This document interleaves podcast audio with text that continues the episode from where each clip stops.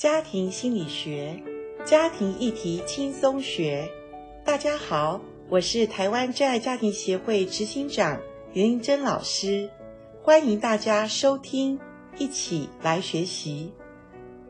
今天我们在节目当中为大家访问到的是台湾真爱家庭协会执行长严玲珍严老师，老师你好，阿关你好，听众朋友大家好。严老师哦，有一本书叫做《我未来的另一半你好》，这下一组谁的？我谁的另一半？当然是我们下一代的另一半。哦、我们已经结婚那么久了，结婚了，已经很熟了，没已经没有没有机会了啦。嘿，哦，所以这本是等于是嗯、呃，给成长。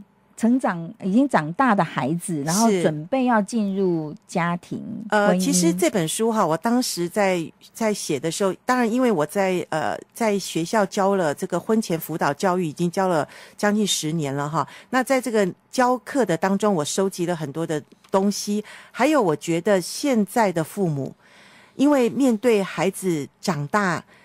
的时候不知道怎么跟孩子谈有关于交友恋爱这件事。对，如果我们做父母的可以自己有点自修，或者有一些参考书可以了解的话，嗯、我们可以帮助孩子谈他交友恋爱当中的一些事情。嗯、所以这本书也是我当初的发想，因为我自己的三个孩子也在成长过程中，是。那我不断的在想，诶，他们在过程中我要怎么帮助他们？所以累积了将近十年的功力哦，写了这本书哦，精华都在里面，这是一个武功秘籍哦，大家真的是可以上网就可以找得到，是这就是天恩出版社，对对。是哈，所以。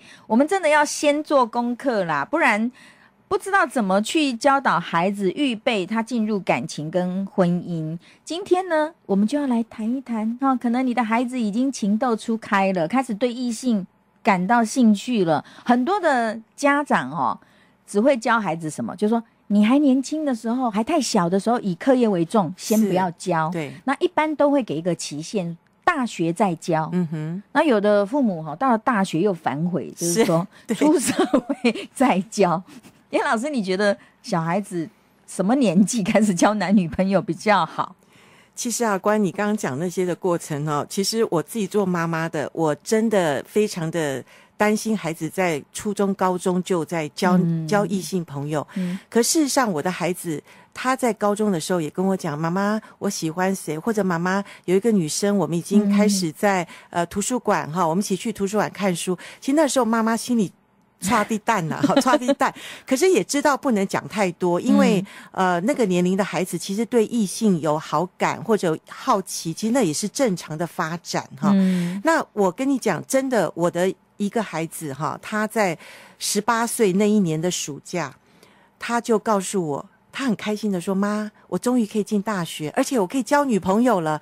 你知道，听在妈妈的心里面哈，也曾经讲过这话，等大学再交女朋友。哦，你也说过，是因为国高中还是要以课业为主，所以那个年的暑假，你知道吗？十八岁的那一年暑假，我还记得，呃，我跟他走在一个呃，就是像公园的那个路上。嗯，当儿子这样讲的时候，妈妈就只有先深呼吸一下，对，然后说。”儿子啊，很好啊，你可以去大学了。妈妈真的很开心，你长大了哈。那那时候本来想要教导他怎么样的去去看女生哈，可是我灵机一动说不能教导，不能教导，我就说、嗯、能不能告诉妈妈？你喜欢的女生像什么样子？哦，好有智慧啊！让她自己先讲。对，而且她看妈妈的呃这个态度，还有讲话的语气，不是想教她，而是很很想要关心她。她就会讲。对，她就说，当然，因为我们家里从小是在教会，在基督基督教的环境，她就说第一个要基督徒，我、哦、妈妈就放心了，安安安哈，对，有信仰哈，至少这个价值观有一点相似哈。基督徒，还有我喜欢比较喜欢笑的女生，而且她会唱歌，我会弹吉他，好，这样我们就可以一起的。还有就是妈妈你喜欢煮饭，我希望我我的女朋友也喜欢煮饭哈。哎，听一听。还算可以啦，哈、嗯，嗯、所以从那个时候开始呢，我就知道我跟我三个孩子在谈他们未来的另一半或者谈交友的时候，我知道我就是其实这有点自入性的一种行销，就 是说了解一下他们喜欢的另外一半的大概的特质是什么。对，而且当他形容出来的时候，你不要嫌啊，说学音乐有什么用？是音乐能养家吗？对对，你这个东西一开始进来的时候。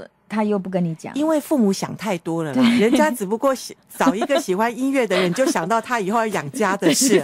父母不要想太多，就是跟着孩子那个年龄哈，一起的去想哦，他要交友还不到恋爱，所以其实这是一个过程。嗯，好，那人家也还没娶还没嫁嘛，所以你父母不要一直想到他要娶她或嫁他了。那如果说哈，他已经进入大学了，你也观察说，嗯，最近。比较爱漂亮哈，或者是你你你从他的整个生活作息，或他在讲电话，你察觉有好像有异性，我们要不要一直问说你现在有没有交了啊？啊，你交了啊，带回来看一下。哦，其实我还不希望他们太早带回来看，太早带回来看表示你父母很认真哦。嗯，其实孩子在交友当中，其实他们只不过按着他们的年龄，他就是对异性或者他对这个有好感。我觉得其实，在大学阶段，孩子。跟父母的关系，只要一直有在连线，就是说，呃，有在话家常啊，嗯、有在告诉平常生活啊，还有在。学校的生活或者作息怎么样？即使他在交男女朋友，我觉得只要父母了解一下就好。因为孩子在成长，刚刚我们我们其实前面讲过放手，这也是父母放手的一个机会，嗯，就是让孩子去尝试他去交朋友的阶段中，他可能也会跌跌撞撞，对。可是跌跌撞撞也是成长的过程啊，是你父母没办法代替孩子，嗯，好，那我觉得这是父母最不容易的地方，就是我们想希望他不要跌得太。太深，太深，对，不要痛得太厉害。我以前跌的跤，他不要再跌。可是有些时候，成长也是必须经的过程。是，对，所以我觉得严老师讲的这个，给很多父母参考一下，因为他可能还只是一个交异性朋友的一个学习摸索的阶段。那你每一个都带回来看哈，就像我第一次谈恋爱的时候就被。男朋友带回去认识父母，结果他的父母对我用情太深，所以我并没有跟这个男朋友继续交往。是，是，所以我们如果要每一个他交往的，哦、我们都要这么的用心，把他当成未来的媳妇儿、未来的女婿，不需要，这个会也会耗掉我们太多的情感，对不对？是是，嗯，而且我们接下来可能会谈一下，其实交友恋爱也有过程嘛，哈，还有前面几个月都不需要太过的担心。在大学交的好像很少。变成未来的另一半啦，所以呃不一定啦，也不一定比例没那么高啦。呃，像我自己就是在大学交的，然后后来结婚，对，这个比例相对是少的，少的，一般都会交第二个、第三个。对对对，像我孩子是大学交的那个男女男女朋友，有成功吗？没有成功，对对，没有成功。他是后来工作以后，对，所以当大学他开始交。异性朋友，你不要这么紧张了，好像他以后就要嫁给他，或以后他就要娶她。是，哦，我们自己心态先放轻松一下哦。今天呢，我们跟严玲珍老师在谈的这个话题，可能也正好是很多父母啊现在很伤脑筋的问题，就是你的孩子长大啦，啊、到了大学，你不能再说，哎、以课业为重，不要交男女朋友的时候，哈，当他们已经对异性产生兴趣，甚至已经在交往的时候。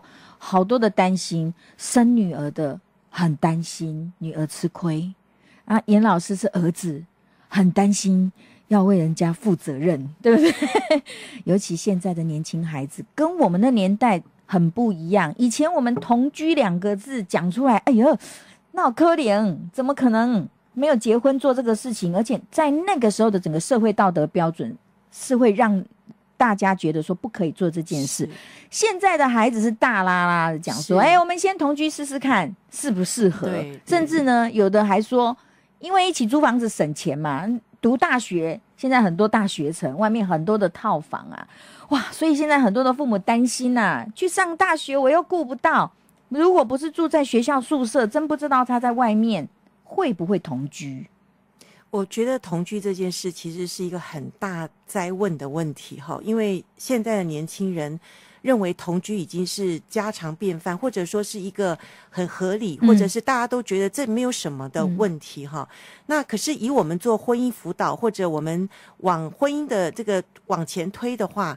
呃，我做过几个婚姻辅导的个案里面，我发现，呃，婚前辅导其实对婚姻有非常大的影响。嗯，好，那特别你说现在年轻人的呃婚姻，呃，他们可能才结婚个三年多，呃，我现在遇到的这些年轻夫妻的，呃，他们婚姻的辅导当中，其实有些人就跟我讲说，老师，我都觉得。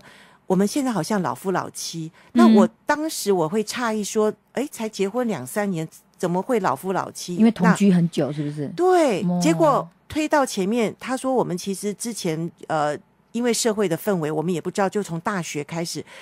同居了五五年或七年，嗯，嗯他们然后呃接触了信仰，他们就赶快结婚。嗯、可是没想到之前的同居其实对他们的呃身心灵的影响是蛮大的，嗯，对。嗯、所以后来我也发现，这个不是一个教条或者教导别人说，哎，你不能同居，它是真真实实的发生在夫妻的身上是，是其实是有影响在婚姻的后面的延续的问题是。是特别我们说你在结交异性的时候，不一定第一个就成功。那如果说你是跟很多位都同居过，我相信对呃那个情感的部分，哈，甚至是对于你对婚姻的。